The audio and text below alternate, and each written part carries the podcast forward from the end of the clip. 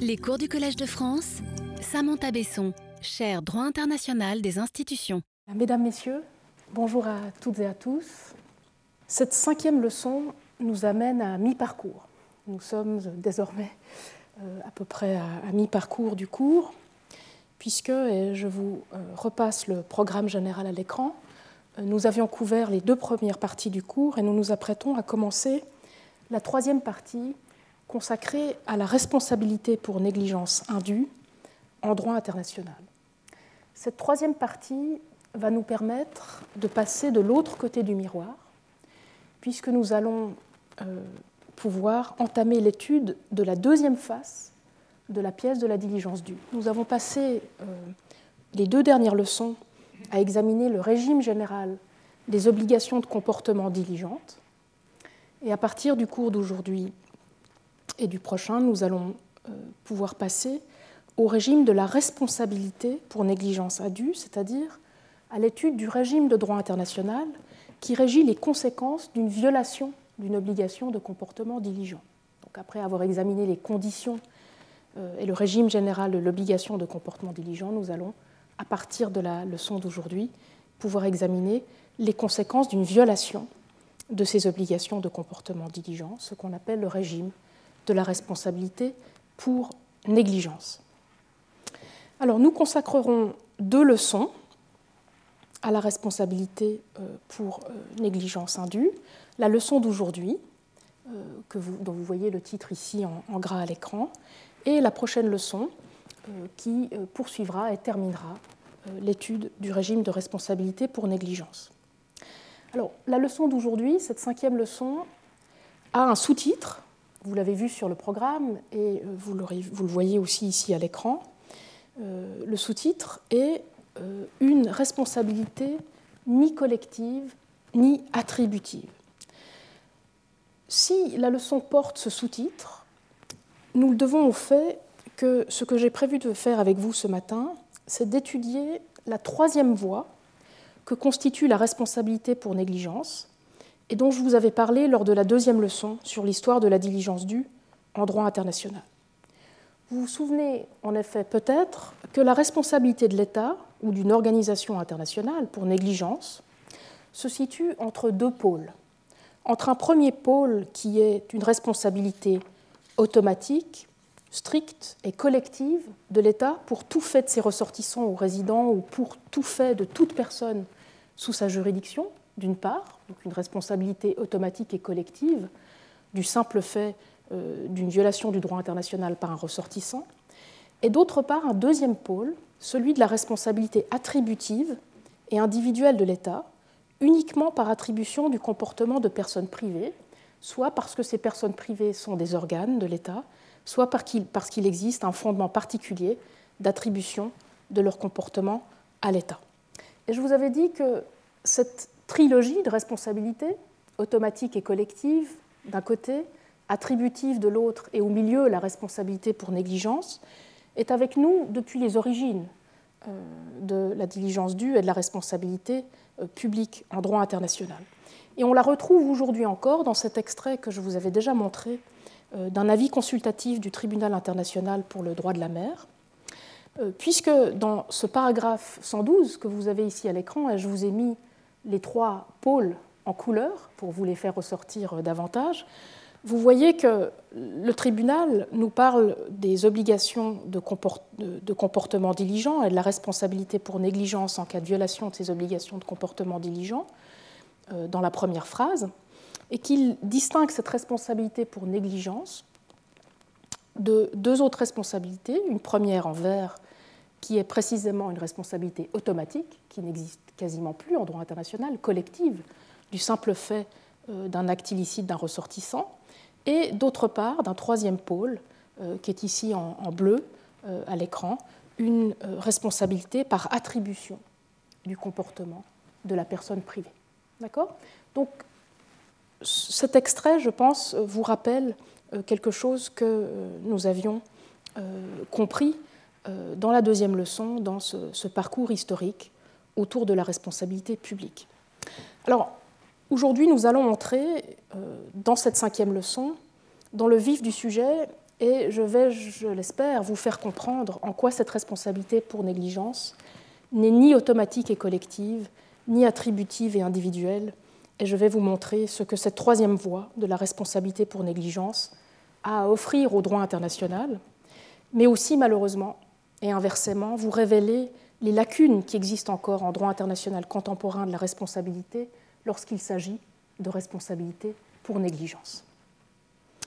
Alors, comme je l'ai indiqué à plusieurs reprises, la diligence due est à la fois un standard euh, greffé sur une obligation primaire de droit international, qu'il qualifie, et une dimension de la responsabilité internationale pour violation de cette obligation. La diligence due, je l'ai dit et je le répète, a donc une double nature. Elle se situe entre un standard de qualification du contenu d'une obligation primaire de comportement, d'une part, et un standard d'évaluation du respect de ces obligations au sein du régime de responsabilité, d'autre part. La diligence due ne peut par conséquent être réduite ni au champ des règles dites primaires, soit les obligations de comportement qu'elle qualifie, ni à celui des règles dites secondaires, c'est-à-dire les différentes règles qui fondent la responsabilité en droit international. Alors, comme nous l'avons vu dans la deuxième partie du cours, dans les deux dernières leçons, cela entraîne des difficultés conceptuelles importantes lorsqu'il s'agit de définir le régime de ce qui est à la fois un standard qualifiant une obligation de comportement et un type de responsabilité. Pour l'instant, je vous ai présenté le régime d'un standard qualifiant une obligation primaire de comportement dans la deuxième partie du cours, mais je vous ai signalé régulièrement, à plusieurs reprises, comment l'identification de la responsabilité pour négligence rétroagit sur les obligations que la diligence due est censée qualifier. Et cette rétroaction de la responsabilité sur l'obligation confirme la place intermédiaire de la diligence due et son importance, a fortiori, en droit international de la responsabilité. Dans cette leçon et la prochaine, dès lors, nous allons nous tourner vers cette deuxième dimension de la diligence due, sa dimension de responsabilité, qui a déjà passablement hanté la première dimension, la dimension euh, d'obligation primaire. Alors, vous me direz, mais sur ce point, finalement, la diligence due de droit international ne diffère pas tant et fondamentalement de son équivalent en droit national de la responsabilité civile ou publique, où finalement la diligence due suscite les mêmes difficultés de classification entre obligation d'une part et responsabilité d'autre part. C'est vrai.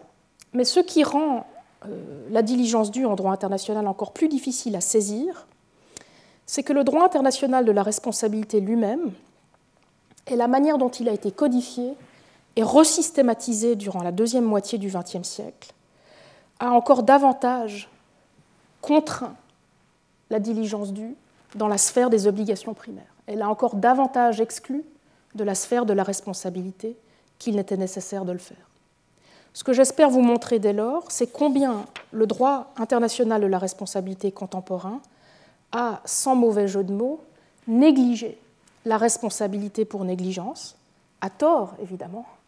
et comment nous pourrions y remédier. Comme nous l'avons vu dans la deuxième leçon, la codification du droit international de la responsabilité par la Commission du droit international des Nations Unies, la CDI, dans les articles sur la responsabilité des États pour faits internationalement illicites de 2001, qu'on appelle les ARE, articles pour la sur la responsabilité de l'État, et dans les articles sur la responsabilité des organisations internationales de 2011, ce qu'on appelle les AROI, les articles sur la responsabilité des organisations internationales, eh la codification de ce droit par la Commission du droit international a entièrement exclu l'élément dit subjectif ou de faute, et donc de négligence, de culpa dans cette faute, dans la violation des obligations du droit international, du régime de la responsabilité internationale des États et des organisations internationales. Cette codification a tout bonnement refoulé la faute vers le royaume des obligations primaires de droit international, au sein desquelles il a pris la forme du standard de diligence due, greffé sur des obligations dites de comportement et en lien auxquelles il est étudié depuis. Donc si nous étions entièrement conformes à ce qui a été décidé par la Commission du droit international, cette leçon à la prochaine ne devrait pas avoir lieu, puisque tout a été dit sur la diligence due dans le royaume des obligations primaires dans euh, la dernière et l'avant-dernière leçon. Intentionnellement exclu des règles ou obligations dites secondaires du droit international de la responsabilité, le standard de diligence due est aujourd'hui artificiellement enfermé et cantonné au champ des règles ou obligations primaires du droit international. Et pourtant, comme nous l'avons vu dans les deux premières parties du cours et dans les deux dernières leçons, il n'y trouve pas entièrement sa place. La responsabilité s'y invite constamment, je l'ai dit tout à l'heure, elle hante le régime des obligations primaires de diligence. Le rapport entre le standard de diligence due et l'obligation spéciale de comportement diligent qu'il qualifie n'est en effet pas des plus aisés à saisir, et surtout l'obligation primaire ainsi qualifiée et le standard de diligence qui la qualifie ne préexistent pas nécessairement en tant que tels à l'identification d'une négligence jugée indue et du manque de soins apportés à la protection d'intérêts protégés, et donc à la définition par le biais de l'établissement de la responsabilité de ce qui était attendu en premier lieu. Le rôle jurisgénératif de la responsabilité pour négligence, qui permet de prescrire le contenu de l'obligation de diligence en retour, même s'il existe en général dans toute relation entre obligation et responsabilité, est donc particulièrement marqué en matière de diligence et de négligence. Et à l'inverse, et c'est ce que nous allons voir dans ce cours, la diligence due a en fait aussi résisté, alors qu'elle n'aurait pas dû le faire et qu'elle avait été évacuée, elle a résisté au sein du droit international de la responsabilité elle-même. La diligence due s'insinue encore dans de nombreuses étapes du raisonnement judiciaire international, établissant la responsabilité pour violation d'une obligation de diligence due, et donc pour négligence, alors qu'elle ne devrait plus y jouer de rôle selon les articles de la Commission du droit international. En effet, et en soi, lorsque le respect de la diligence due est examiné aux fins d'établir la responsabilité d'un État ou d'une organisation internationale pour négligence, et si l'on suivait les articles de la Commission du droit international, cela devrait en principe se faire exclusivement en lien avec la détermination du contenu de l'obligation primaire violée et à l'examen de cette violation. Et pourtant, la diligence due parvient, encore une fois grâce au concours du juge international et à sa place dans le raisonnement judiciaire international, dont je vous ai beaucoup parlé dans euh, la deuxième leçon, la diligence due parvient à perpétuer son rôle essentiel depuis le XIXe siècle déjà en droit de la responsabilité internationale. Le fait toutefois qu'elle ne puisse pas le faire dans le cadre du cœur du raisonnement d'attribution de la responsabilité, puis dans le cadre du cœur du raisonnement de détermination de son contenu et de ses conséquences prévues par les articles sur la responsabilité des États et des organisations internationales, révèle une grave lacune du droit international contemporain de la responsabilité. Ce sera l'objet de cette leçon et de la prochaine que d'identifier ces traces de la négligence qui résiste au cœur du droit international de la responsabilité, malgré ce que nous disent les articles sur la responsabilité de l'État et des organisations internationales, et de faire des propositions pour consolider ces traces et les resystématiser davantage pour donner une véritable place, cette troisième place, à la responsabilité pour négligence dont je vous ai parlé en ouverture aujourd'hui. Le thème maintenant précisé il me faut euh, encore faire quelques délimitations et précisions méthodologiques. Pour des raisons de temps et par cohérence avec le parti pris dans ce cours de nous concentrer avant tout sur les obligations de diligence dues en droit international des États et des organisations internationales, nous examinerons ici uniquement la responsabilité internationale pour négligence des États et des organisations internationales. Cela aura deux conséquences du point de vue du champ d'application personnel de l'argument que je vais développer dans cette cinquième et dans la sixième leçon. Premièrement, le droit international de la responsabilité pour négligence des personnes privées physiques ou des individus ne sera pas abordé. Après tout, l'une des caractéristiques du standard de diligence due en droit international, que nous avons pu observer dans les dernières leçons, est de qualifier les obligations qu'ont les institutions publiques internationales que sont principalement aujourd'hui les États et les organisations internationales, d'adopter un certain comportement. En cela, comme nous l'avons vu dans la deuxième leçon, ce standard de diligence due des États et des organisations internationales se distingue aujourd'hui clairement, tant dans son fondement, qui, je vous le rappelle, est la souveraineté ou la compétence égale, que dans son contenu, le bon gouvernement, des standards du droit privé romain, puis des différentes traditions nationales de la responsabilité civile, et cela même s'il y trouve ses origines. À l'heure actuelle, dans tous les cas, le droit international ne prévoit que très peu d'obligations primaires des individus qui pourraient être qualifiées par le standard de diligence due, dont la violation serait susceptible d'entraîner ensuite une responsabilité internationale des individus pour négligence. Ces questions, en effet, relèvent principalement du droit privé national exceptionnellement seulement du droit privé international, voire de l'autorégulation transnationale ou du soft law. Et le seul régime de droit international contemporain qui prévoit une responsabilité individuelle internationale est le droit international pénal. À cet égard, d'ailleurs, il faut souligner que le droit international pénal comprend une figure de la responsabilité individuelle internationale qui ressemble à celle de la responsabilité pour négligence des États et des organisations internationales. Cette figure vous la trouvez notamment, hein, c'est une figure jurisprudentielle, mais vous la trouvez notamment à l'article 28 du statut de Rome de 98, le statut euh, qui a permis de fonder la Cour pénale internationale et qui codifie euh, la coutume pénale internationale. Euh, en cet article 28, vous voyez qu'on vous parle de la responsabilité du supérieur hiérarchique, ce qu'on appelle en anglais command responsibility. Et cette responsabilité du supérieur hiérarchique, qui est une responsabilité pénale individuelle internationale, comprend à la fois un volet par intention et un volet par négligence. Et ce volet de responsabilité par négligence du supérieur hiérarchique se rapproche, et je vous ai mis les différents éléments ici en, en italique à l'écran,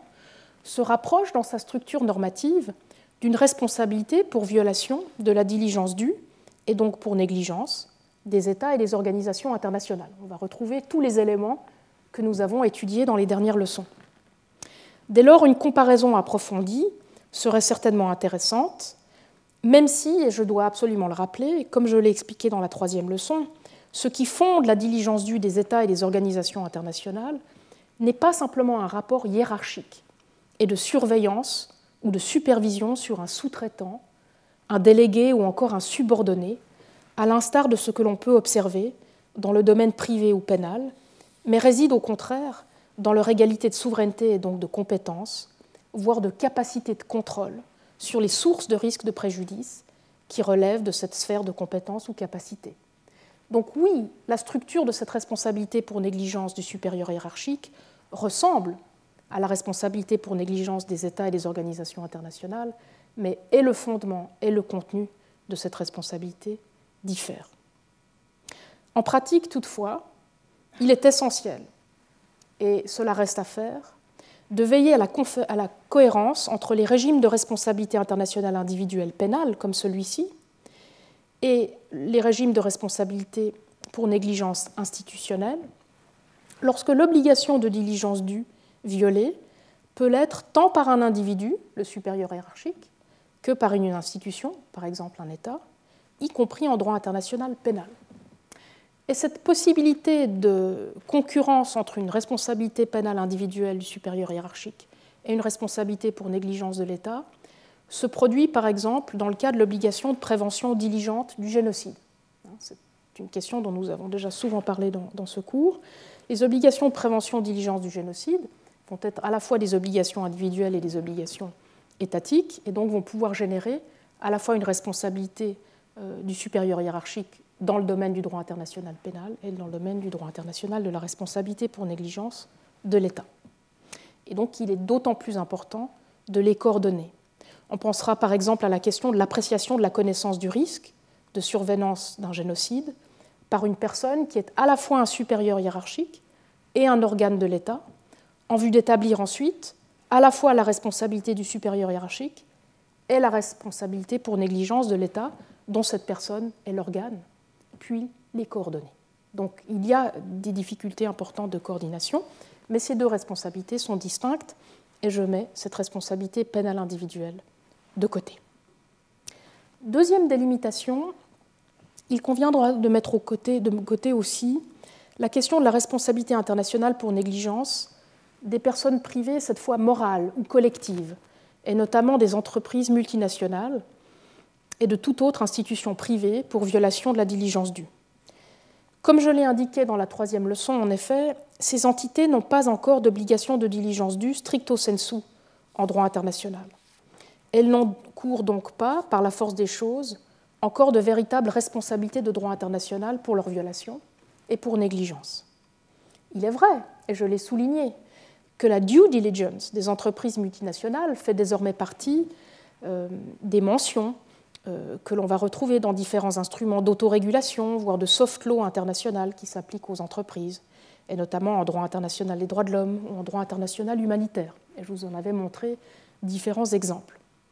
Mais comme nous l'avons vu dans les deuxième et troisième leçons, ces avatars privés de la diligence due des États et organisations sont inspirés de divers standards du droit privé romain, comme le cavea temptor, ou de différentes traditions nationales de la responsabilité civile, et ils se distinguent aujourd'hui clairement, tant dans leur fondement, champ d'application que leur contenu, de la diligence due des États et des organisations, même s'ils en partagent les origines. D'ailleurs, et pour mémoire, les nouveaux instruments de soft law qui mentionnent la due diligence des entreprises multinationales font en fait, si on y regarde plus attentivement, font en fait référence avant tout aux obligations positives et aux responsabilités, y compris de diligence due au sens strict, des États. Ils leur demandent, au titre de leurs obligations ou responsabilités de diligence due, de mettre en place des obligations de diligence due de droit national pour ces entreprises multinationales, par exemple les obligations de faire Human Rights Due Diligence. C'est ce qu'a malheureusement confirmé tout récemment l'instrument juridiquement contraignant sur les sociétés transnationales et autres entreprises commerciales en matière de droits humains de 2020. Cet instrument codifie les obligations, voire responsabilités de diligence due de droit international des États,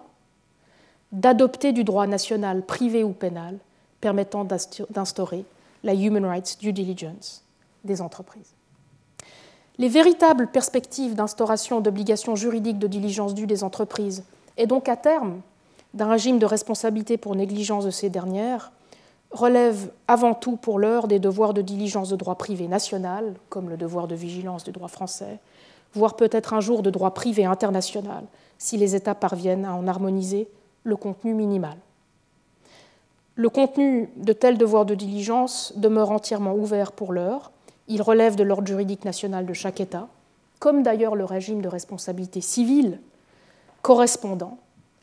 en cas de violation de ces devoirs de diligence. Il doit de ce fait, dans tous les cas,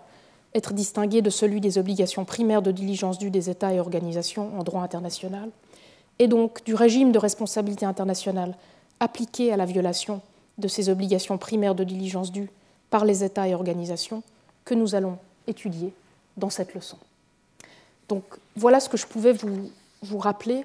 en termes de délimitation pour que vous compreniez mieux pourquoi nous allons nous concentrer sur la responsabilité pour négligence des États et organisations internationales. C'est déjà un menu assez conséquent et assez technique, mais c'est important pour vous toujours de comprendre où nous nous trouvons dans ce paysage en fait assez euh, fragmenté du droit international. Enfin, et avant de commencer, deux avertissements euh, méthodologiques sont encore nécessaires. Ils seront euh, plus brefs. Il va de soi tout d'abord qu'étant donné la double nature de la diligence due, qui est à cheval, je vous le rappelle, entre obligation primaire d'un côté et règles secondaires de responsabilité de l'autre, la pratique jurisprudentielle que j'ai analysée et discutée dans la deuxième partie du cours, de manière à en tirer un régime général de la diligence due en droit international, concerne aussi la place de la diligence due en droit de la responsabilité internationale en cas de violation de ses obligations. Cette jurisprudence, tous ces arrêts euh, que nous avons évoqués, détroit de Corfou, euh, génocide, armes nucléaires, etc., toute cette jurisprudence est rendue suite à la violation de ces obligations et en lien avec la responsabilité pour négligence qui s'ensuit. Et donc, même si cette leçon porte en grande partie sur les mêmes affaires, il s'agira, je l'espère, et je, vous assure que c'est l'effort que je vais faire, dans toute la mesure du possible, d'éviter les redites mais j'espère que vous comprenez l'intérêt de cet exercice d'aller-retour entre obligation et responsabilité, et donc sa bidimensionnalité, et que vous me pardonnerez d'éventuelles redites s'il y en a, bis repetita plaquette en général, donc j'espère que ce sera le cas euh, aujourd'hui aussi.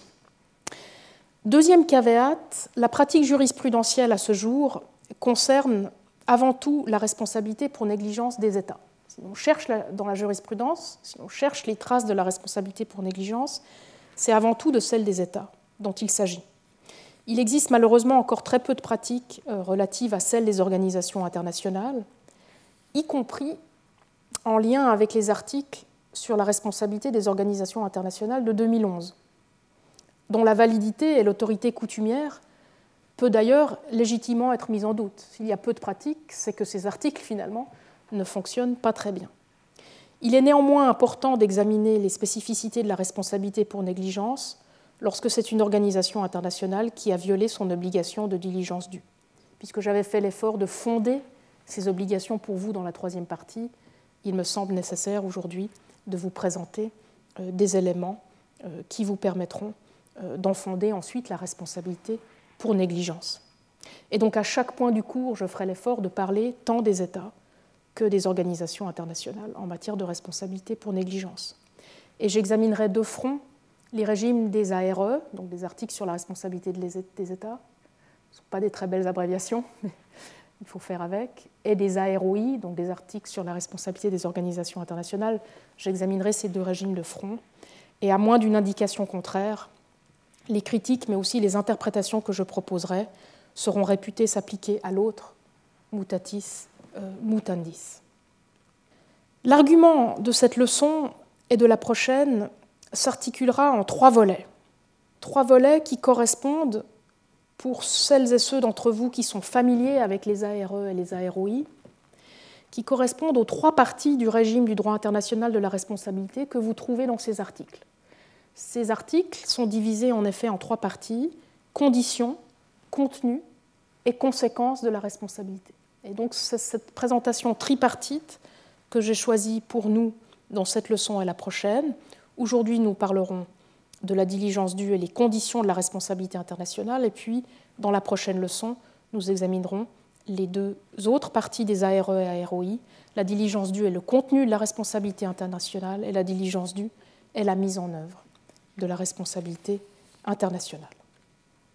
À chaque fois, je chercherai à trouver les traces de la négligence dans ces régimes de responsabilité, mais aussi à illustrer le rôle d'irritant qui joue la diligence due et en cas de violation la négligence et donc la faute, malgré son exclusion originelle et son refoulement dans le domaine des obligations primaires. J'expliquerai aussi le rôle que la négligence pourrait et devrait y jouer si les ARE et les ROI avaient mieux su intégrer la faute. Mais avant de commencer l'étude de ces trois branches euh, du régime du droit international de la responsabilité, conditions, contenu, mise en œuvre, avec un accent sur la négligence à chaque fois, il me faut, dans une première partie, la partie 3.1, vous présenter plus précisément la place exacte de la faute en droit de la responsabilité internationale en général. Et ce sera donc mon premier point euh, ce matin, la négligence en droit de la responsabilité internationale. La première chose à rappeler, et je l'ai dit, en droit de la responsabilité internationale tel qu'il a été codifié durant la deuxième moitié du XXe siècle,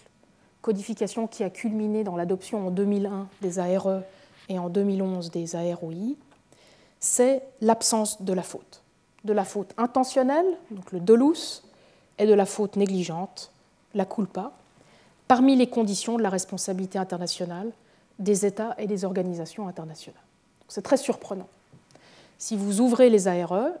et que vous lisez les premiers articles, notamment l'article 2 ARE, donc article sur, euh, la responsabilité, les articles sur la responsabilité de l'État de 2001, euh, vous lisez à l'article 2 les conditions de la responsabilité internationale de l'État. Et ces conditions sont au nombre de trois, deux qui sont explicites et une troisième qui est tacite. Ces trois obligations sont euh, tout d'abord une action ou une omission de l'État qui consiste en une violation d'une obligation primaire internationale, d'une action ou d'une omission qui est attribuable à un État ou une organisation internationale, et troisièmement, pour autant qu'il n'y ait pas de circonstances excluant cette illicéité. Ça, c'est la condition tacite. Donc vous retrouvez la première condition, c'est la violation d'une obligation internationale, La deuxième, il faut que cette violation, donc cette action ou omission, ce fait illicite qui viole le droit international, soit attribuable à l'État. Et on peut rajouter de manière tacite l'absence de circonstances excluant l'illicéité. Pas de trace de faute, pas de trace de faute intentionnelle, pas de trace de négligence. Si la négligence joue un rôle parmi ces conditions, dès lors, c'est uniquement dans le contenu de l'obligation primaire de comportement diligent qui est violé. Il faudra aller trouver une obligation de comportement diligent telle que nous les avons traitées durant les dernières leçons, établir sa violation dans le cadre de la première condition de la responsabilité, et ensuite euh, vérifier l'existence des autres conditions. La faute en soi, la négligence en soi, ne joue pas le rôle d'une condition de la responsabilité internationale. Même si la responsabilité internationale est une responsabilité sans faute, et donc sans négligence parmi ces conditions, et je vais en expliquer les conséquences pour la responsabilité sans faute euh, dans le détail dans mon premier point, la faute et la négligence résistent dans le raisonnement jurisprudentiel, voire même, et c'est ironique, dans le cadre normatif des ARE et des AROI eux-mêmes. Ils jouent dès lors encore un rôle en droit de la responsabilité internationale, et les différentes traces que la diligence et la négligence ont laissées dans ce droit doivent être interprétées et systématisées davantage pour qu'ils puissent jouer ce rôle en matière de responsabilité pour négligence. Donc mes deux points dans cette section sont ici à l'écran. Je commence avec le premier. Tout d'abord, si la responsabilité internationale est une responsabilité sans faute, hein, c'est ce qu'elle annonce à l'article 2 des ARE, alors quelles sont les conséquences pour ce qu'on appelle en général en responsabilité la responsabilité internationale purement causale ou sans faute Si la responsabilité principale pour, en droit international n'exige pas de faute, comment même imaginer une responsabilité euh, qui ne requerrait pas de faute comme la responsabilité causale? Deuxième point, quelles sont les traces résiduelles de la faute dans la responsabilité internationale et que pouvons-nous faire de ces traces pour construire un régime de responsabilité pour négligence au sein du droit existant de la responsabilité internationale? Donc ce sont vraiment deux parties qui se répondent euh, l'une à l'autre. Alors je commence avec mon premier point, une responsabilité internationale sans faute et ses conséquences pour la responsabilité internationale purement causale. L'une des conséquences de l'exclusion de la faute du régime général de la responsabilité internationale des États et des organisations internationales est que ce régime de responsabilité internationale ne peut pas, logiquement, être divisé, contrairement à ce qui prévaut dans de nombreux régimes de responsabilité civile et même publique en droit national, entre la responsabilité pour un préjudice causé par faute, d'une part, et la responsabilité pour un préjudice causé sans faute, d'autre part. C'est-à-dire ce qu'on appelle, suivant les traditions nationales, une responsabilité dite stricte, causale ou absolue. En effet, la responsabilité internationale de l'État ou d'une organisation internationale est par définition, si l'on se fie à l'article 2 des ARE que je viens de vous montrer, par définition, cette responsabilité internationale est une responsabilité sans faute. Elle résulte simplement de la violation attribuable d'une obligation juridique internationale. On parle d'ailleurs généralement de responsabilité pour faits internationalement illicites. C'est d'ailleurs le titre des articles euh, sur la responsabilité euh, de l'État de 2001. Euh, ce sont des articles sur la responsabilité internationale de l'État pour faits illicites. Et donc cette responsabilité internationale se fonde uniquement sur l'illicité et la violation du droit international, peu importe la manière dont ce droit est violé et peu importe l'existence ou non d'une faute. L'obligation primaire violée dans un cas de responsabilité internationale peut bien entendu, et je l'ai dit tout à l'heure, inclure un élément subjectif et prévoir qu'elle ne pourra être violée qu'intentionnellement ou que par négligence, ou encore aussi par négligence. La faute, si les règles primaires du droit international indiquent qu'elle est exigée, sera donc exclusivement évaluée dans le cadre de l'examen du contenu de l'obligation primaire dont l'existence est alléguée et de sa violation éventuelle. Et c'est ce qui s'applique à la violation des obligations primaires de comportement diligent qui euh, ont constitué euh, notre objet ces dernières semaines, euh, puisque la violation des obligations primaires de comportement diligent entraîne une responsabilité qui est établie uniquement par un examen euh, du contenu de l'obligation primaire violée et de l'établissement de sa violation. Alors, la relégation de la négligence et donc de la faute et de son évaluation dans le contexte de la détermination du contenu de l'obligation primaire de comportement et de l'établissement de sa violation explique pourquoi il ne peut par définition y avoir d'équivalent conceptuel en droit international de la responsabilité d'un régime de responsabilité stricte, absolue ou purement causale, dite sans faute, comme on en connaît en droit national. Il est de fait difficile, dans ce contexte, d'imaginer un régime spécial de responsabilité internationale qui serait concurrent au régime principal et qui serait adapté aux circonstances dans lesquelles une personne ou une institution, parce qu'elle ferait encourir aux autres un risque élevé, devrait pouvoir être tenue responsable, même sans faute intentionnelle ou sans négligence. Sans négligence. C'est en effet déjà ce que le régime général et principal de responsabilité internationale pour la violation d'une obligation de comportement diligent, avec son standard de diligence objectivé, semble prévoir. D'ailleurs, en droit interne, les régimes spéciaux de responsabilité dits sans faute se divisent habituellement entre régimes dits simples, où un devoir de diligence objectivé doit être violé, et régimes dits aggravés, où il n'existe même pas de devoir de diligence à violer, et la simple survenance du dommage suffit à entraîner une responsabilité. Donc la, responsabilité sans faute dite simple en droit national est en fait la responsabilité principale du droit international en cas de violation d'une obligation de comportement diligent. À l'origine, pourtant, l'établissement d'un régime de responsabilité sans faute a bien été envisagé par la Commission du droit international en marge de la codification du régime principal de la responsabilité internationale. Son titre, à l'époque, était celui de responsabilité internationale pour faits licites, puisque la responsabilité internationale ordinaire, y compris pour faute, je l'ai dit, est considérée comme une responsabilité pour fait illicite. Et si vous regardez l'article 1 de ce projet d'article de 2001 sur la prévention des dommages transfrontières résultant d'activités dangereuses, euh, je vous l'ai mis ici en, italique, vous voyez que ces articles visaient à s'appliquer aux activités non interdites par le droit international, et donc se présentaient comme des articles sur la responsabilité pour fait licite, par opposition à une responsabilité internationale principale pour illicite. C'est d'ailleurs de cette vision qu'ont émané euh, ce projet d'article euh, sur la prévention des préjudices transfrontières résultant d'activités dangereuses de 2001 et le projet de principe sur la répartition euh, des pertes en cas de préjudice transfrontières découlant d'activités dangereuses de 2006. Alors, aucun de ces deux projets n'a été repris sous forme de résolution par l'Assemblée générale, contrairement aux articles sur la responsabilité de l'État et des organisations internationales pour faits illicites. Et le point critique qui explique euh, cet échec, si vous le voulez, de, cette, de, cette, codification, celui qui a fait buter leur transformation en droit international coutumier, tient en effet à ce que la responsabilité prévue par ces projets de 2001 et 2006 est difficile à distinguer de la responsabilité internationale ordinaire pour fait illicite qui naîtrait de la violation d'une obligation de prévention avec diligence due, par exemple en droit international de l'environnement. Ainsi, si vous prenez l'article 3, toujours de ce même projet d'article de 2001 sur la prévention des dommages transfrontières résultant d'activités euh, dangereuses, vous voyez euh, que cet article 3 prévoit une obligation de prévention diligente,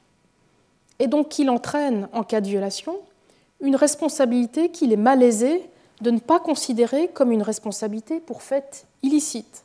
Si cet article prévoit une obligation de prévention diligence et que cette obligation est violée, eh bien, il y a violation du droit international et il y a responsabilité pour fait illicite.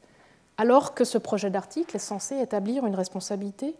pour fait licite. Il ne pouvait pas se présenter comme un projet de responsabilité sans faute, puisque la responsabilité principale est déjà sans faute. Donc il devait se présenter comme un régime de responsabilité pour fait licite, puisque la responsabilité principale est un régime de responsabilité pour fait illicite, mais il n'y parvient pas, puisque l'obligation qu'il prévoit est une obligation de droit international de prévention diligente dont la violation est un fait illicite.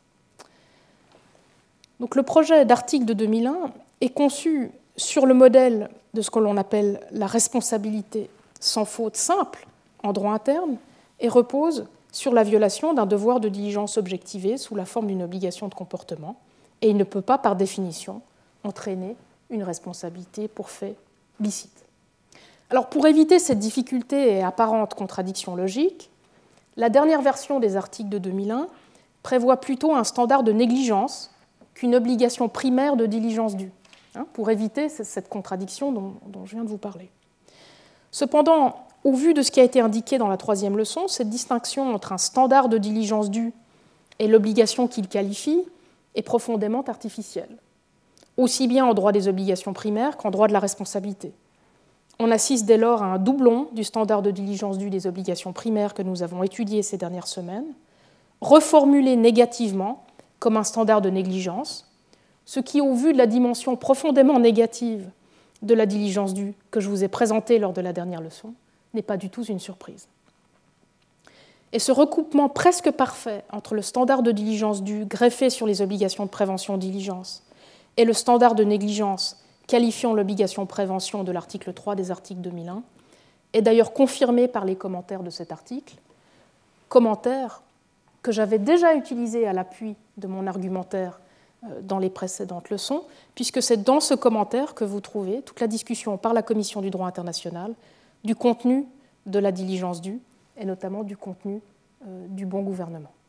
Donc on voit qu'il y a vraiment un recoupement parfait entre ce que la CDI a essayé de prévoir dans ce projet d'article de, 2001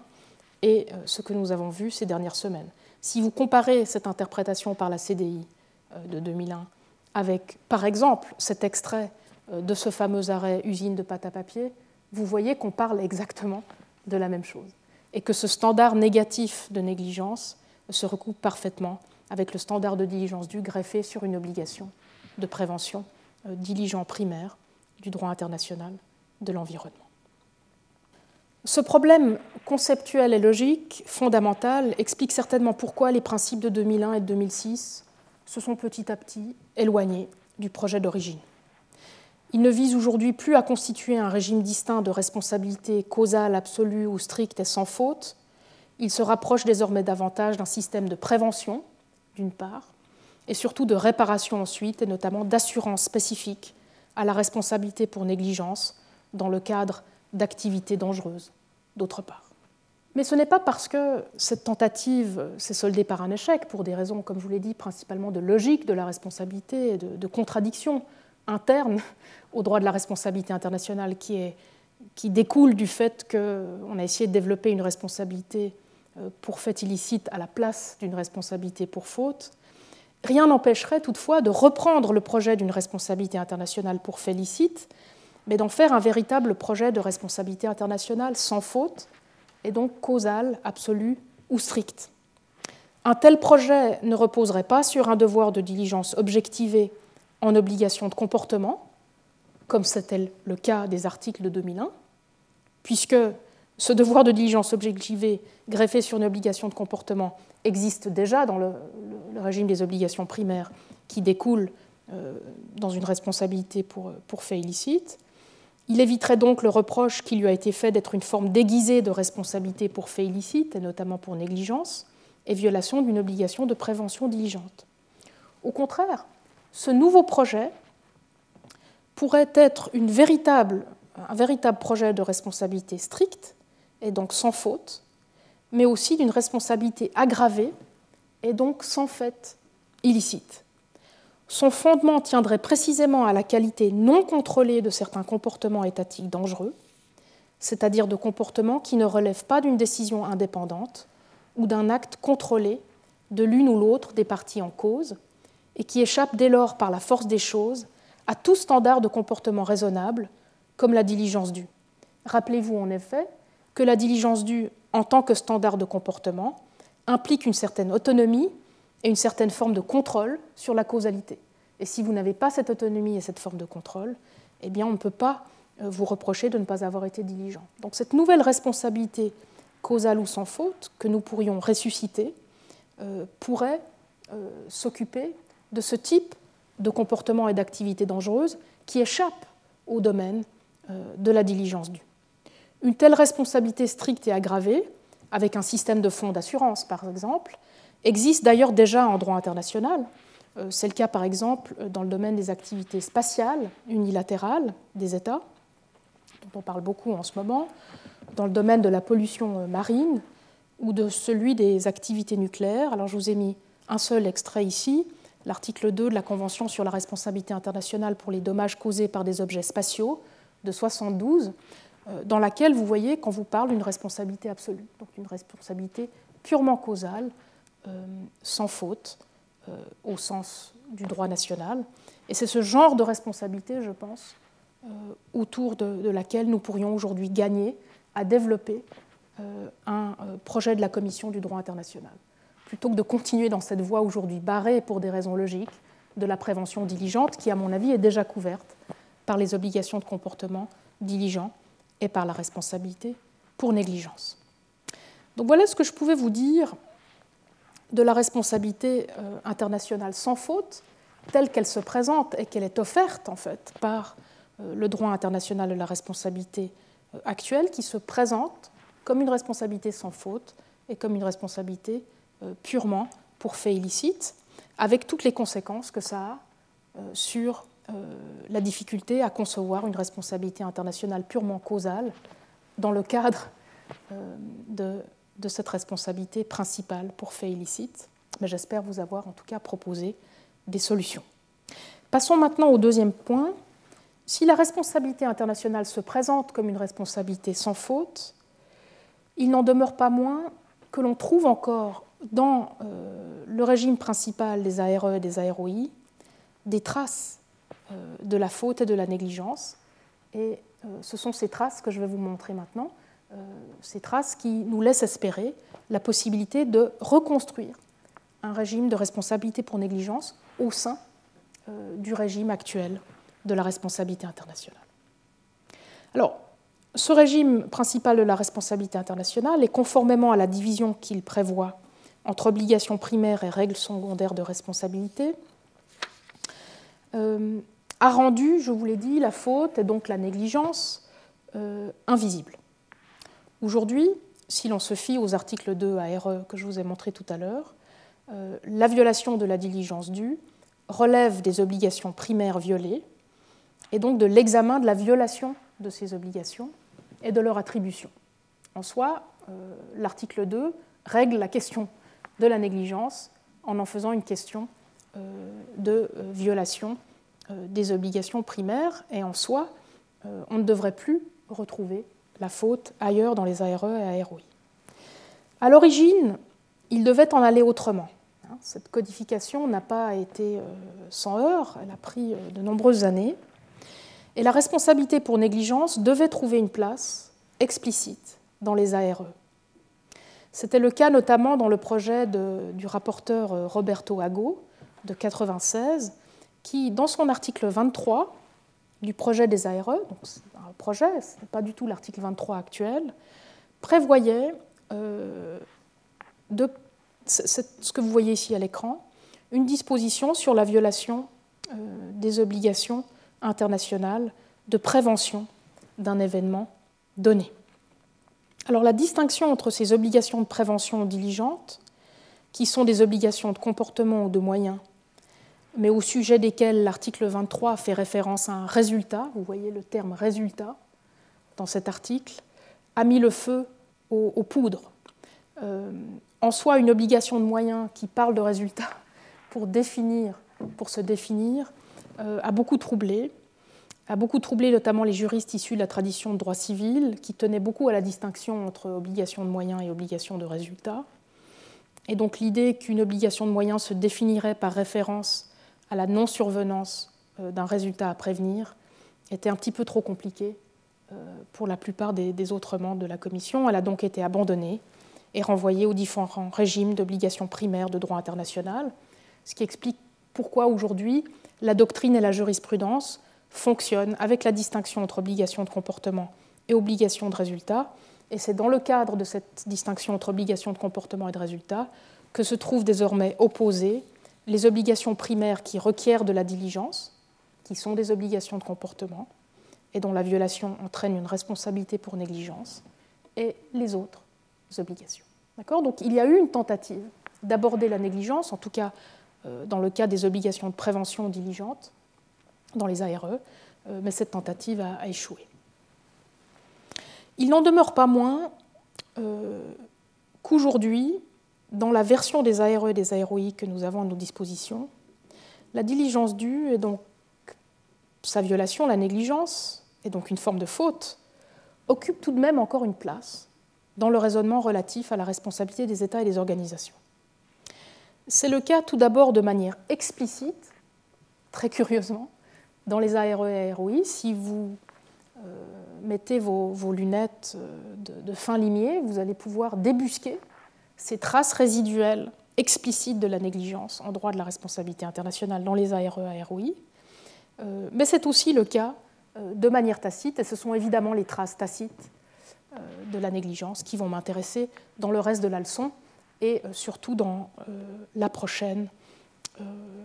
relative à, la, responsabilité pour négligence. Alors, je commence avec la première, la responsabilité explicite de la négligence, les, traces explicites de la négligence en droit de la responsabilité internationale. Aujourd'hui, malgré les meilleurs efforts des ARE et des AROI pour renvoyer la faute, y compris la négligence, dans le champ des obligations primaires, la diligence due et la négligence réapparaissent ici et là, malgré tout, dans le régime codifié de la responsabilité internationale des États et des organisations internationales, des ARE et des AROI. Nous pouvons les regrouper principalement, me semble-t-il, ces traces résiduelles, euh, sous trois chapeaux. La première trace explicite de la diligence due dans les ARE et AROI est celle que j'ai évoquée précédemment,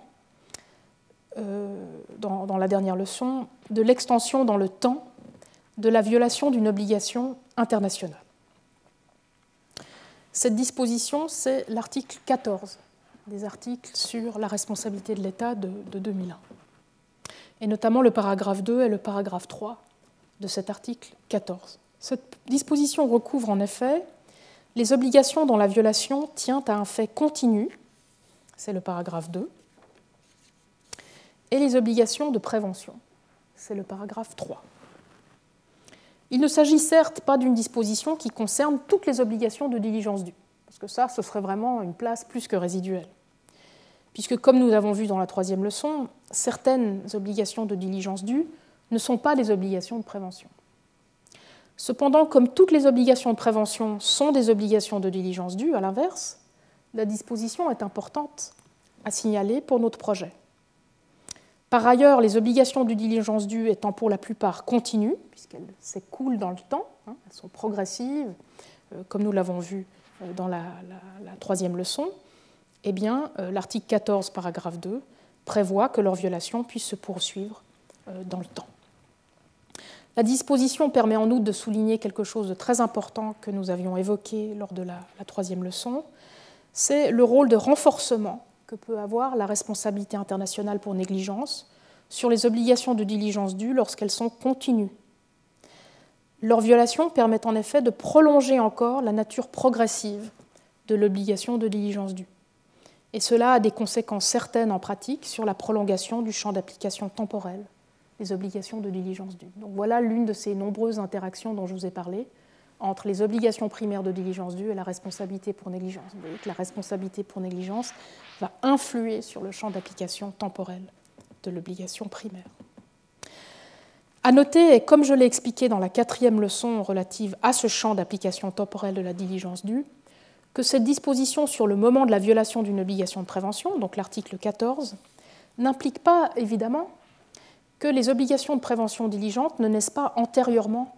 à la survenance de l'événement à prévenir, ou du moins euh, à leur violation. Je vous rappelle cet extrait célèbre de l'arrêt génocide, euh, le paragraphe 431, dans lequel euh, la Cour dit, et je, je, le lis ici avec vous, c'est le passage en italique au milieu de la citation, cela ne signifie évidemment pas que l'obligation de prévenir le génocide ne prend naissance qu'au moment où les génocides commencent à être perpétrés, ce qui serait absurde, puisqu'une telle obligation a précisément pour objet d'empêcher ou de tenter d'empêcher la survenance d'un tel acte.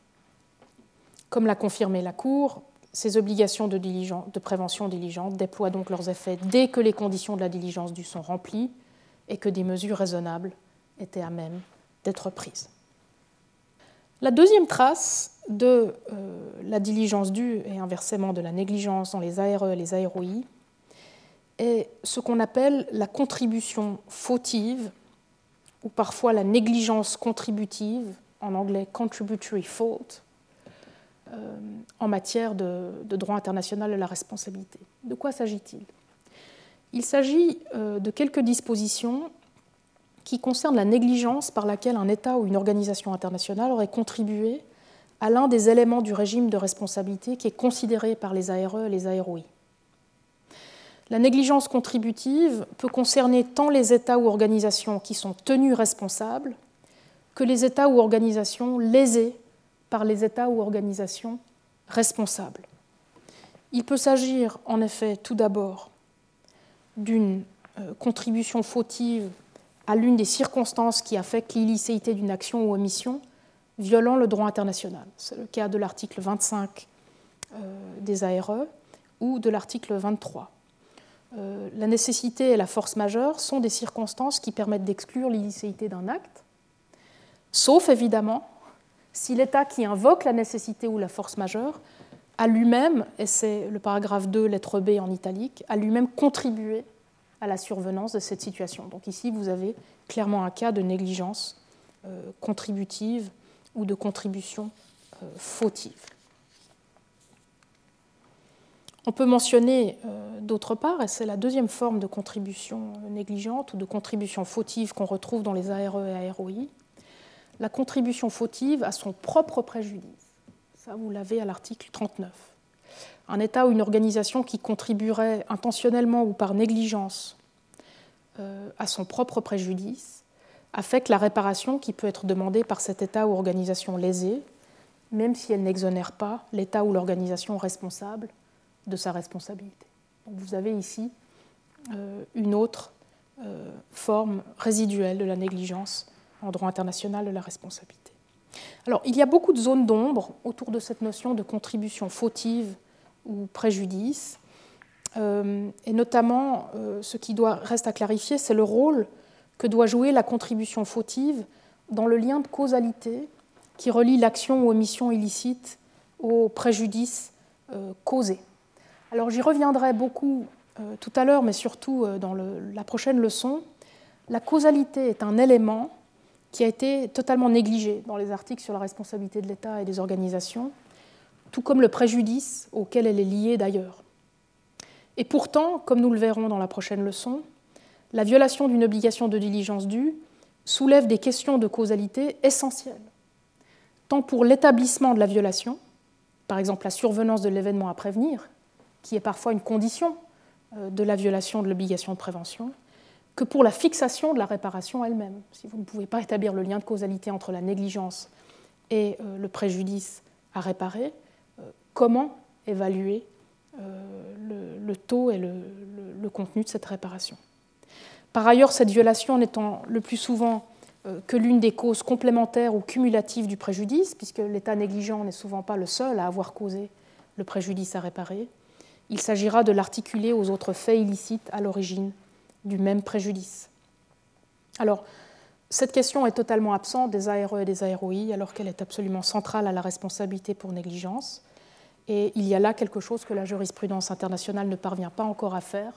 et je vous ferai donc différentes propositions euh, pour y remédier. Enfin, la troisième et dernière trace résiduelle de la, négligence que l'on retrouve dans les ARE et les AROI, cette fois euh, très subtile, euh, c'est euh, la mention de la gravité de la violation d'obligations découlant de normes impératives du droit international dans ce fameux article 40 des ARE. C'est un article qui concerne la violation d'obligations très particulières. Ça doit s'agir d'obligations impératives donc par exemple l'interdiction euh, du génocide. Euh, et cette violation doit être grave. Donc c'est deux conditions qui sont assez difficiles à remplir.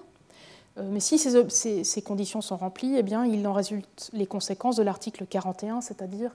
toutes sortes d'obligations de prévention, de coopération, de non-reconnaissance de la part des autres États, qui sont des obligations très intéressantes en droit de la responsabilité internationale. Alors pour nous, ce qui compte ici, c'est le paragraphe 2 de l'article 40, qui parle de la violation d'une obligation grave et qui définit cette gravité par référence à un manquement flagrant ou systématique de l'obligation. Et on pourrait déduire de ce paragraphe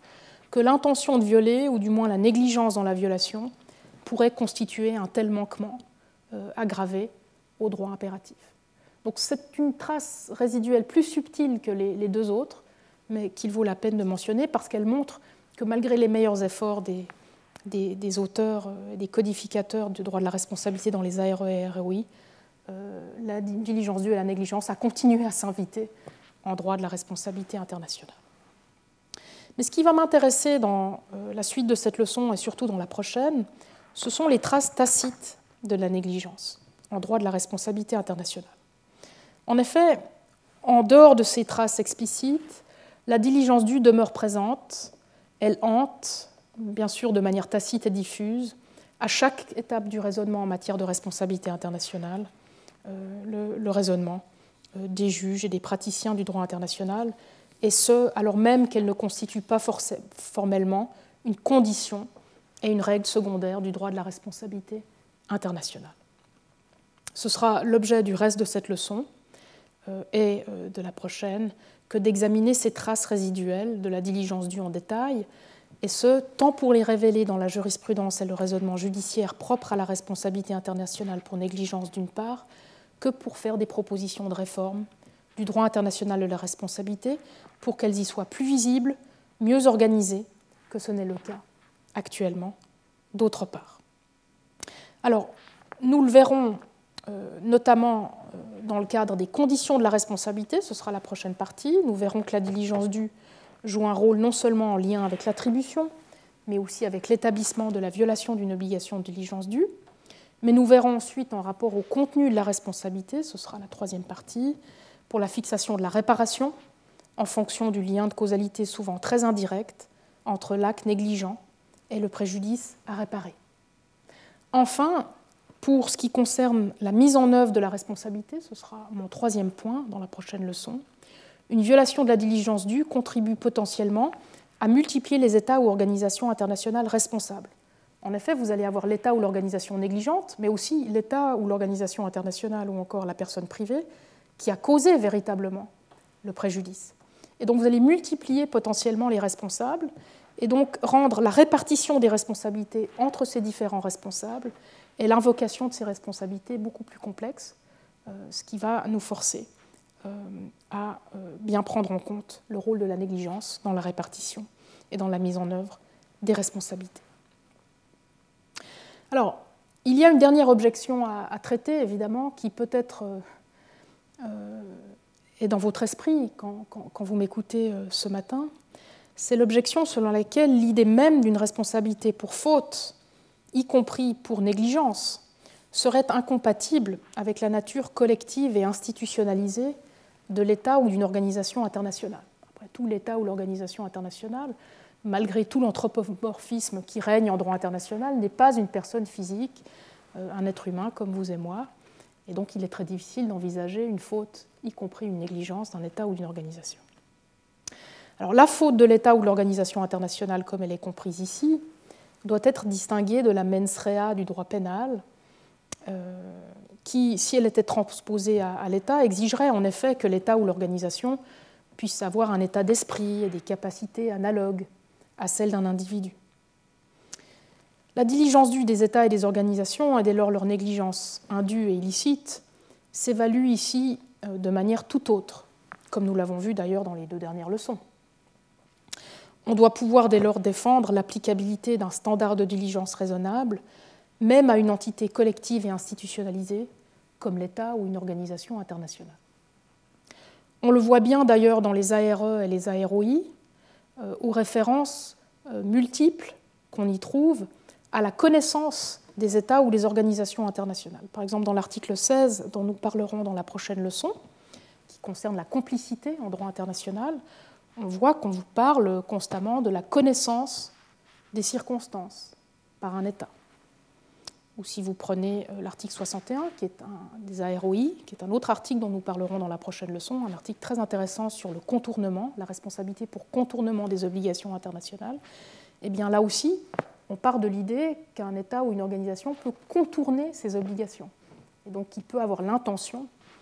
de contourner ce qu'il doit faire. Donc on, voit que les ARE et les AROI sont finalement truffés de références à l'attention ou à la connaissance comme fondement de responsabilité indirecte des États et des organisations internationales. Et ce n'est évidemment pas d'une mens rea dont on parle, mais c'est de quelque chose d'adapté à l'entité institutionnelle et collective des États. Sans compter d'ailleurs que faire de la diligence due un standard de comportement greffé sur une obligation primaire ne change rien, quoi qu'on en dise, à son contenu, et dès lors à la question de son applicabilité à un État ou une organisation internationale. Si la responsabilité pour négligence et donc pour faute n'est pas applicable aux États ou aux organisations internationales, comment expliquer alors qu'il soit possible de les soumettre à un standard de comportement diligent en premier lieu? Donc vous compreniez mieux désormais, je pense, pourquoi l'objection selon laquelle il ne peut pas y avoir de faute de l'État ou de l'organisation n'est pas une objection que je puisse prendre au sérieux, ni au vu de ce que nous disent les ARE et les AORI, ni au vu de la pratique euh, jurisprudentielle extensive euh, qui date de plus d'un siècle, comme nous l'avons vu ces dernières semaines, en matière de diligence due des États et des organisations internationales. Alors, j'en viens à mon deuxième point, comme annoncé, celui qui concerne la diligence due et les conditions de la responsabilité internationale. Comme je vous l'avais dit, je vais à partir de maintenant euh, retracer euh, les traces, euh, faire découvrir les traces euh, tacites de la négligence en droit international de la responsabilité et les systématiser pour vous et vous offrir, lorsqu'il y a des lacunes, des propositions d'interprétation qui vont permettre à la responsabilité pour négligence de faire son nid dans le droit international actuel de la responsabilité, de pouvoir trouver la place qui lui revient, qui à mon avis n'est pas encore suffisamment euh, délimité euh, pour elle. Et je vais le faire pour des raisons pratiques en retraçant chacune des trois parties euh, du raisonnement en matière de responsabilité internationale et ça vous donnera, je l'espère, un outil directement utilisable en pratique. Et on va commencer avec les conditions de la responsabilité. La première étape de notre enquête sur les traces résiduelles de la diligence due dans le régime contemporain de la responsabilité internationale des États et des organisations internationales doit en effet débuter par le début, c'est-à-dire, euh, nous l'avons vu à l'article 2 euh, des ARE, avec les conditions de cette responsabilité. Il va falloir que nous voyions comment, euh, en cas de responsabilité pour négligence, établir que les conditions de cette responsabilité sont remplies dans les ARE. Alors, pour mémoire, vous avez ici les, les conditions de la responsabilité internationale à l'écran, celle de l'article 2 ARE. Puisque la négligence et la faute, d'ailleurs plus généralement, ne fait pas partie des conditions euh, de l'article 2 ARE, il convient de traiter la diligence due comme un standard objectif de comportement, greffé potentiellement sur une obligation primaire spécifique, établir le contenu de cette obligation, ça, ça tombe bien, nous l'avons fait ces dernières semaines, puis euh, la violation de cette obligation étant prouvée et attribuée à l'État, poursuivre avec le raisonnement de responsabilité internationale. Alors, si l'on aborde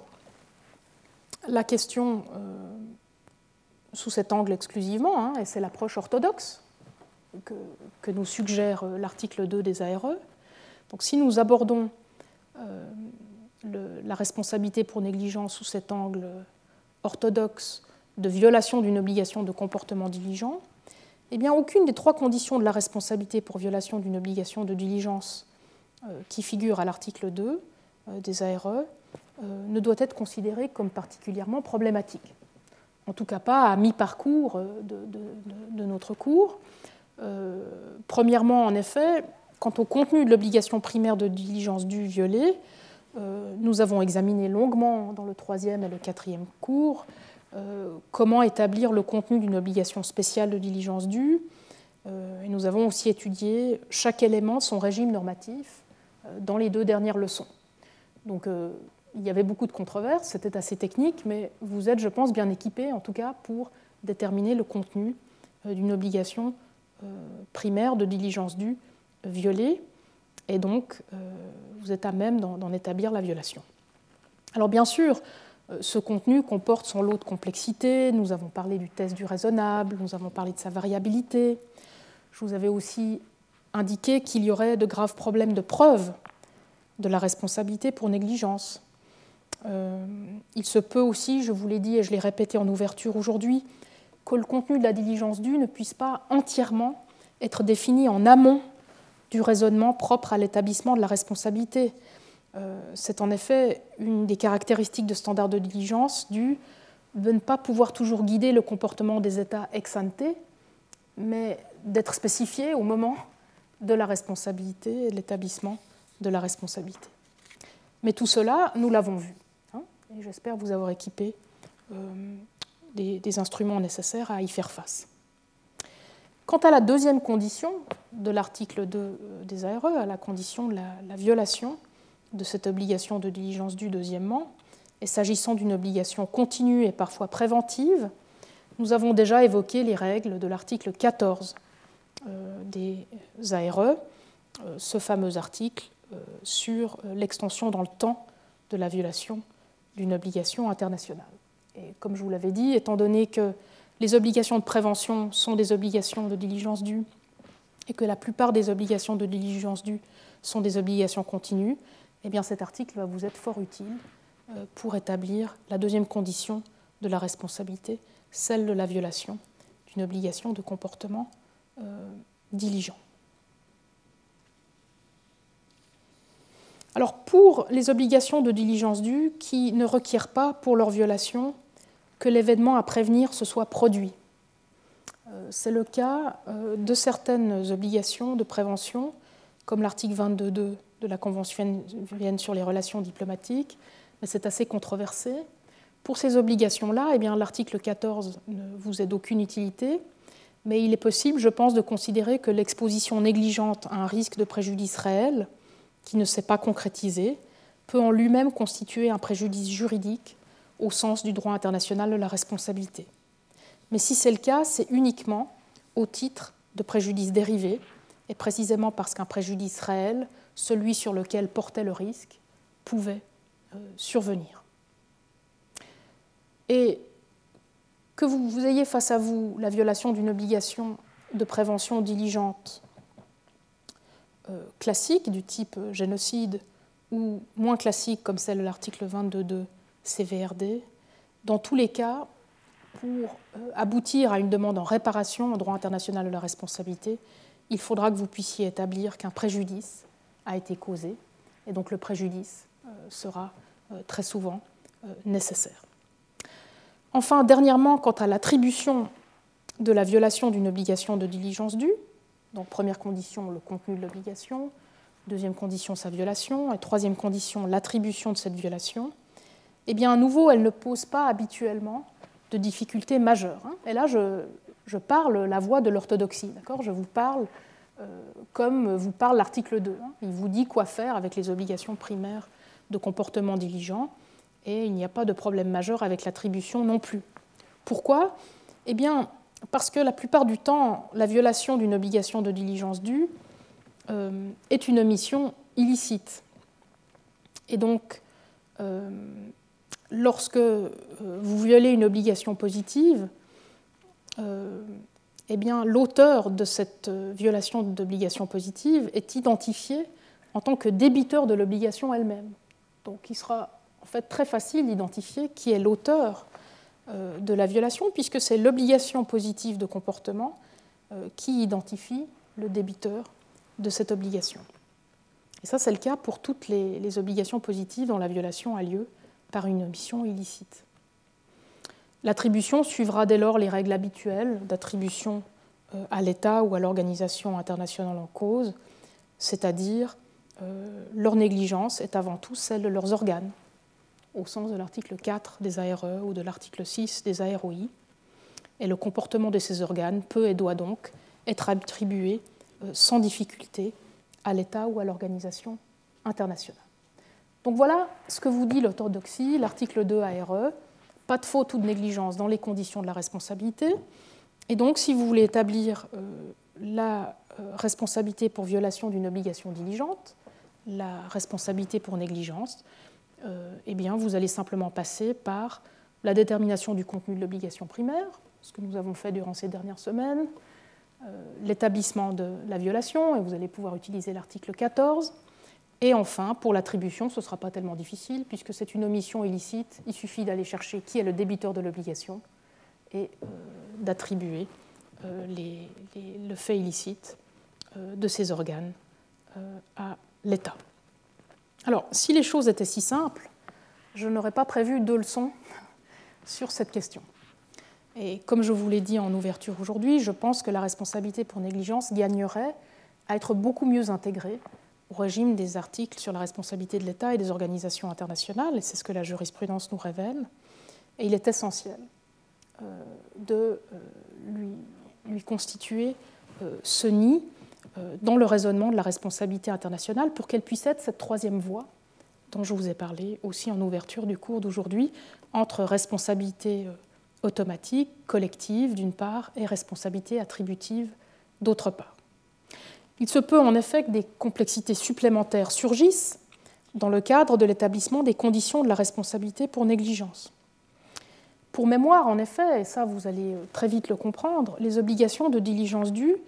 portent sur des relations triangulaires, rappelez-vous, au sein desquelles le débiteur de la diligence due doit prévenir, euh, protéger ou remédier à un risque de préjudice causé principalement non pas par lui, mais par une tierce partie, source de ce risque de préjudice. Euh, vous vous souvenez, il peut s'agir euh, d'une personne privée qui serait source de risque de préjudice, une entreprise ou une personne physique, mais aussi d'un autre État qui polluerait par exemple ou qui aurait recours à des hackers en matière de, cybersécurité, d'une organisation internationale, voire encore de toute entité animée ou non animée ce que nous avons vu euh, dans le cadre du champ d'application personnel de la diligence due euh, dans, la troisième leçon. Donc, étant donné que les obligations de diligence due se construisent comme des obligations triangulaires autour d'une relation triangulaire entre un débiteur de diligence due, une tierce partie source de risque de préjudice et un bénéficiaire, eh il est évident que cette relation triangulaire va entraîner de nombreuses complexités pour l'établissement des conditions de la responsabilité pour négligence. Et euh, j'en mentionnerai euh, deux. Tout d'abord, euh, la responsabilité pour négligence est la condition de l'attribution. En effet, il peut y avoir une difficulté à distinguer entre une responsabilité pour négligence, liée à cette relation triangulaire, et d'autres types de responsabilités qu'on appelle des responsabilités par attribution, que ce soit par attribution de comportement ou de responsabilité d'une tierce partie à l'État ou à l'organisation responsable. Il y a d'autres constellations triangulaires dans lesquelles on n'aboutit pas à une conclusion de responsabilité pour négligence, mais dans lesquelles on va attribuer le comportement de la tierce partie source de préjudice directement à l'État ou l'organisation. Et dans ces cas-là, on parle de responsabilité par attribution de comportement ou de responsabilité. Et ce sont euh, des modalités de responsabilité par attribution euh, qui sont euh, privilégiées par les ARE et AROI et qui ont un grand intérêt en pratique, mais dont il va falloir apprendre à délimiter la responsabilité pour négligence. Parce que c'est ce flottement-là, en pratique, qui irrite et qui est exploité d'ailleurs, nous le verrons aujourd'hui et dans la prochaine leçon, qui est exploité par de nombreux États aujourd'hui en matière cybersécuritaire, mais aussi de droit international des conflits armés. Deuxième complexité euh, en matière de conditions de la responsabilité internationale que suscitent euh, les obligations de comportement diligent lorsqu'elles sont violées, c'est euh, le rôle exact que va jouer la causalité dans l'établissement d'une violation de la diligence due lorsque le préjudice a été causé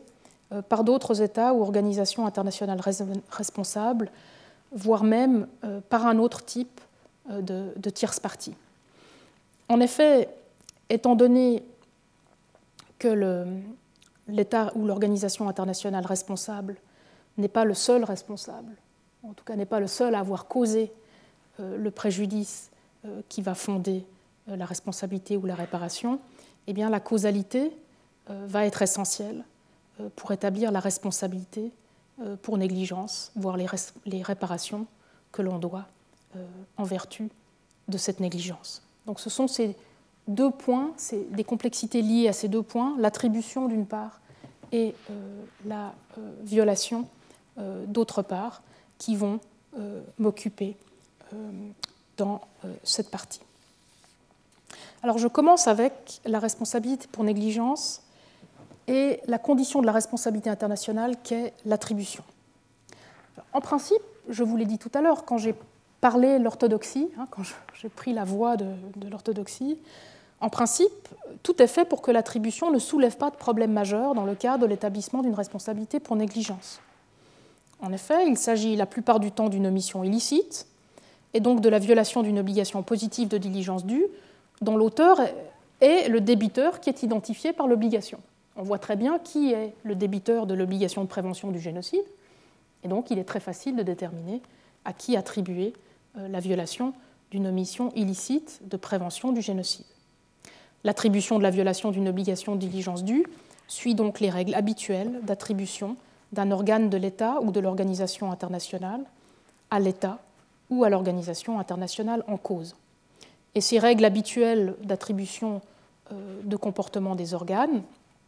euh, vous euh, les retrouvez notamment pour l'État à l'article 4 des articles sur la responsabilité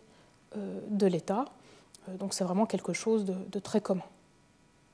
Il peut être difficile toutefois en pratique, malgré l'évidence que je viens de, de vous rappeler,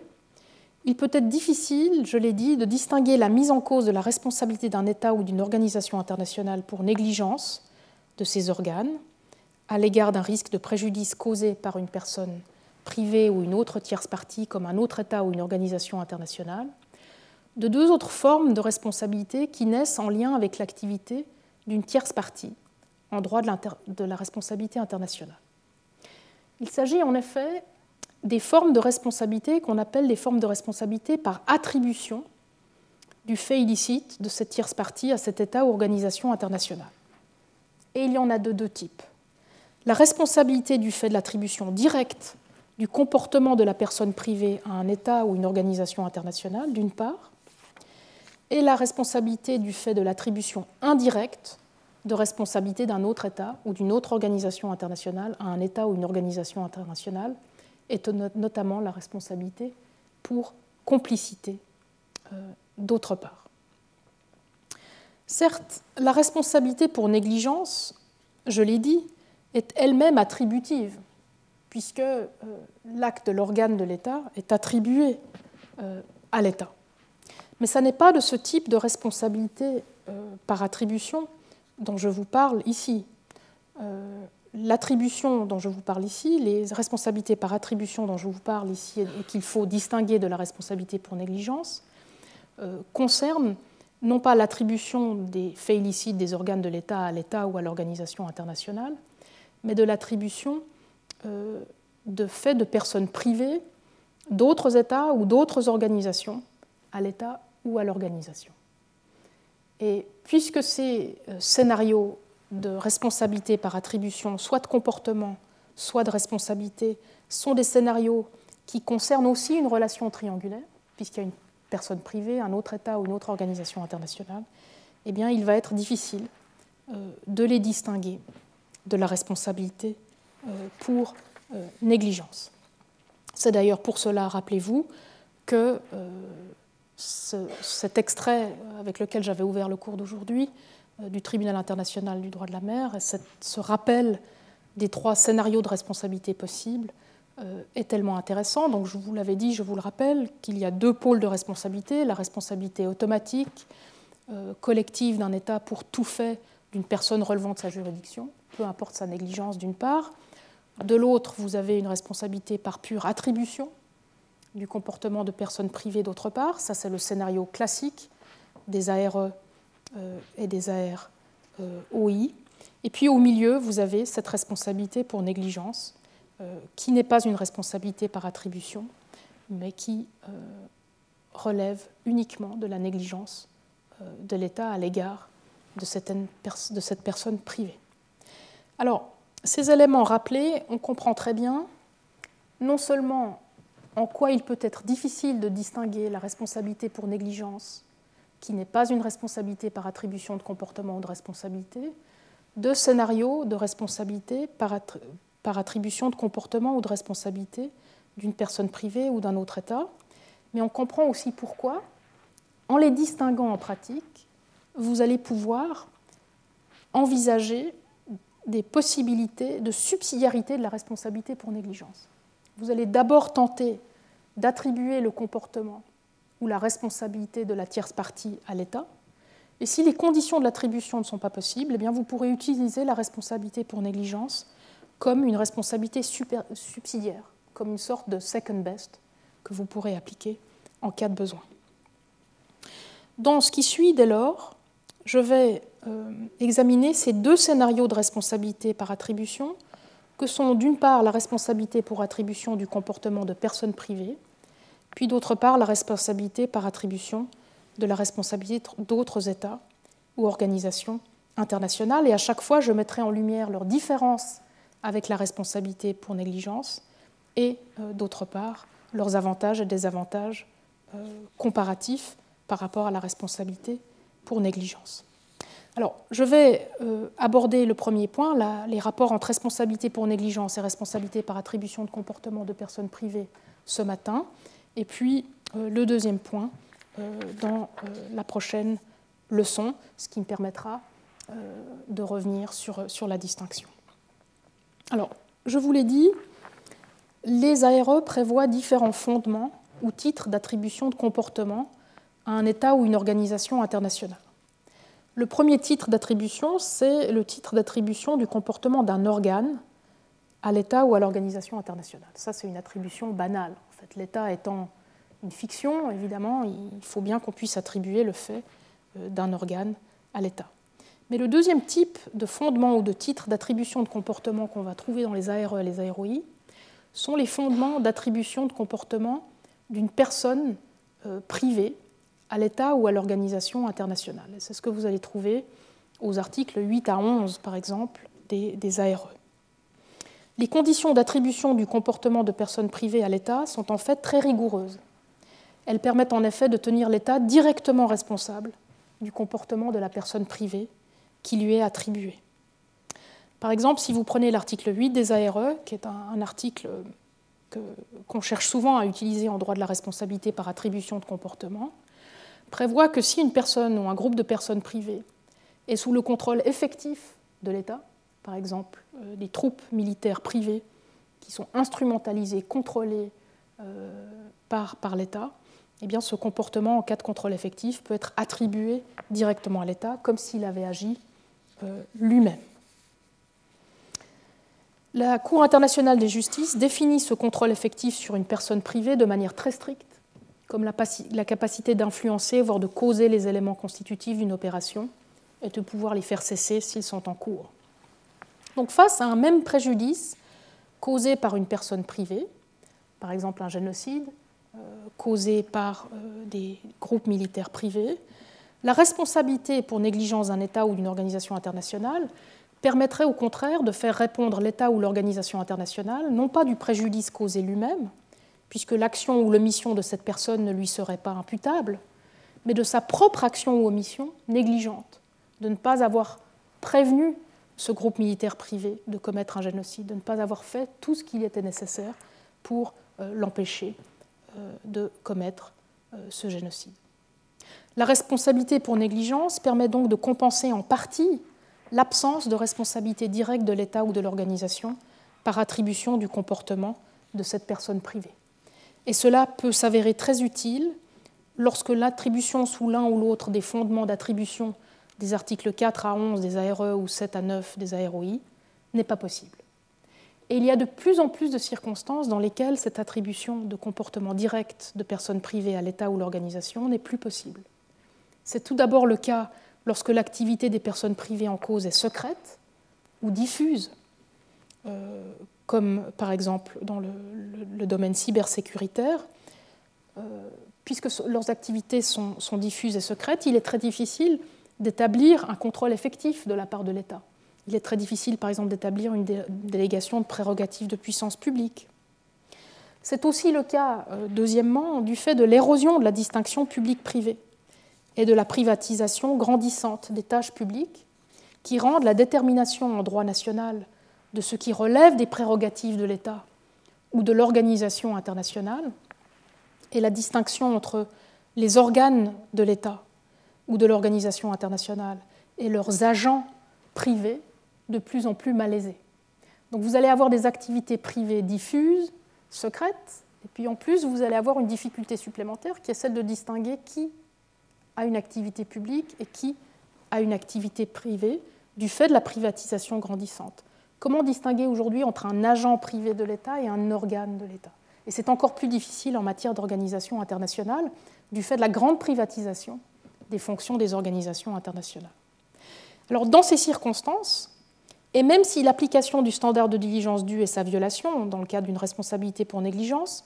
peuvent certes réserver leur lot de difficultés, la responsabilité de l'État ou de l'organisation internationale pour sa propre négligence est beaucoup plus facile à établir que sa responsabilité directe par attribution du comportement de personnes privées. Et c'est ce qui explique notamment la différence entre l'effectivité du contrôle requis pour l'application de l'article 8, qui est très très strict, et le simple contrôle sur la source du risque de préjudice, qui est exigé pour celle de la diligence due. Rappelez-vous le test du contrôle en matière de diligence due euh, dans l'arrêt euh, génocide. La Cour dit qu'il suffit d'exercer un contrôle, je vous l'ai mis en italique, par toutes sortes de liens politiques et de tous ordres. Donc c'est très souple. Et donc on voit pourquoi le contrôle ici est plus souple parce qu'il ne s'agit pas d'attribuer directement le fait illicite de la personne privée, le génocide, à l'État, mais uniquement de faire répondre l'État de sa négligence dans la prévention de ce fait illicite. Alors, à cette facilité plus grande euh, d'engager la responsabilité d'un État ou d'une organisation internationale pour négligence correspond néanmoins un désavantage important. L'État ou l'organisation internationale négligent répond de sa propre négligence et non pas de l'action ou de l'omission par laquelle le risque de préjudice est survenu. Et ce, même s'il est appelé à répondre en lien au même préjudice. En effet, le fait illicite en cause n'est pas le même. Alors oui, c'est un préjudice qui a été causé, à la fois par la négligence de l'État qui n'a pas prévenu le génocide et euh, par l'acte euh, du groupe militaire privé qui l'a perpétré. Donc le préjudice est le même, mais le fait illicite ne l'est pas le fait illicite d'un État responsable pour négligence est son propre fait négligent de ne pas avoir prévenu le génocide. Et cela a des conséquences sur le contenu de sa responsabilité, nous le verrons dans la prochaine leçon, et notamment sur son obligation de réparation. Mais cela affecte aussi ses conséquences et les mesures qui peuvent être prises dans le cadre de la mise en œuvre de la responsabilité de l'État ou de l'organisation négligente, et notamment le type de contre-mesures comme la légitime défense nous verrons que si vous pouvez invoquer la légitime défense contre un État à qui on peut attribuer une agression armée par un groupe militaire privé, nous ne pouvons pas invoquer la légitime défense contre un État qui a simplement été négligent à l'égard de l'utilisation de son territoire par ce groupe militaire privé. Et c'est une distinction de taille aujourd'hui quand on sait euh, l'intérêt des États à invoquer la légitime défense euh, dans ce cadre de scénario. Donc j'y reviendrai euh, dans la prochaine leçon. Alors, dans cette prochaine et sixième leçon, précisément, nous poursuivrons et terminerons l'étude du régime de la négligence en droit international, de la responsabilité, et nous reprendrons avec le point 3.2.1.2, euh, ici à l'écran, la responsabilité pour négligence et la responsabilité par attribution de responsabilité. Je vous remercie beaucoup de votre attention et participation, même à distance et je vous souhaite une très bonne fin de semaine. Merci. Retrouvez tous les contenus du Collège de France sur www.colège-2-france.fr.